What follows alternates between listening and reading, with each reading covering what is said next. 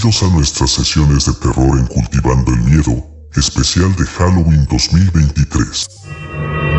Hola chicos, están escuchando Cultivando Idiotas. Soy Javiera y en este mes de Halloween les traigo historias de terror de nuestros oyentes. El día de hoy vamos a hablar de una historia enviada por Ariel Alarcón desde Chile. Hola, mi nombre es Ariel y me gustaría contarles algo que le pasó a mi familia en el lugar donde vivimos. Este lugar es muy antiguo y se llama Villa Estay.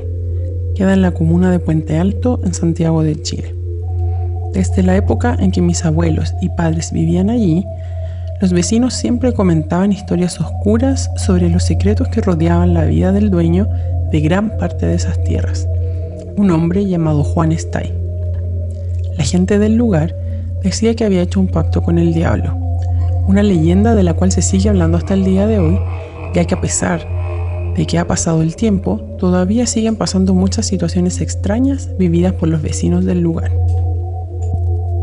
Una de esas historias le ocurrió a mi madre, cuando un día tuvo una horrible pesadilla.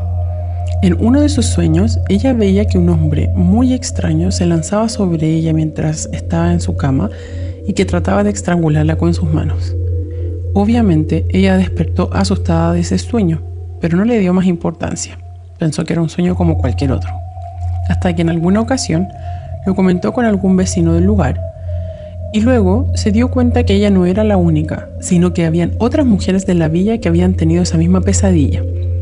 Según los relatos de cada una sobre las características del hombre que veían en sus sueños, se dieron cuenta que era el mismo hombre que se aparecía en la pesadilla de todas las mujeres.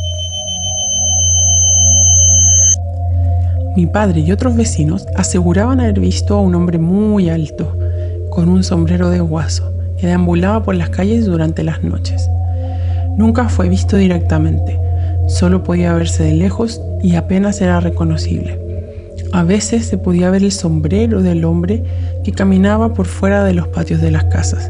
Solo era visible su sombrero por sobre las murallas de los patios. Debido a todas estas historias tan tétricas contadas por los vecinos, nunca nadie trató de realmente ver quién era. Uno de los lugares más curiosos, según lo que me cuentan mis padres, fue un lugar en el cual la temperatura aumentaba extrañamente. Era una especie de umbral, que cada vez que cruzabas podías notar el cambio de temperatura. Muchos vecinos contaban y los techos de varias casas resonaban con golpes misteriosos, como si algo estuviera sobre los techos, como si alguien estuviera caminando sobre ellos.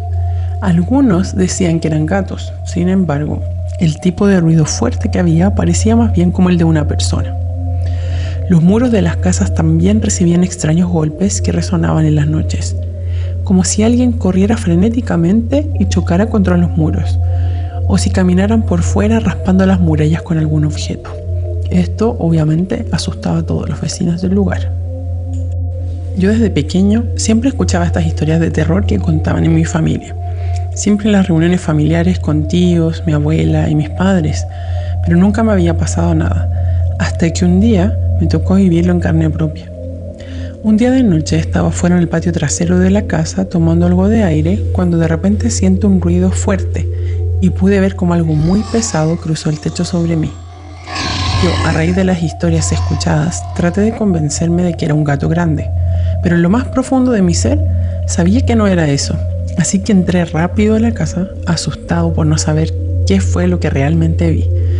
Lo inquietante era que no se trataba de un incidente aislado, se decía que estas apariciones en los techos ocurrieron en varias casas. En otra ocasión, mientras jugaba un juego de mesa con mi padre en el patio trasero, Vi una sombra que saltó el muro de la casa de mi abuela.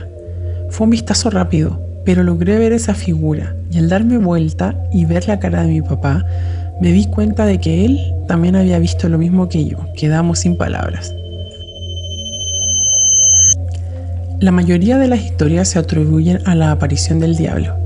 Sin embargo, mi abuela materna vivía en una de las casas más antiguas de la villa y según una tía, aquel lugar tenía esa actividad porque según los rumores, durante la construcción de la villa, cuerpos de detenidos desaparecidos durante el periodo de la dictadura en Chile habían sido arrojados en la tierra, que ahora era ocupada por la villa, y que por lo tanto las almas de aquellas personas vagaban por las noches buscando venganza por su cruel destino.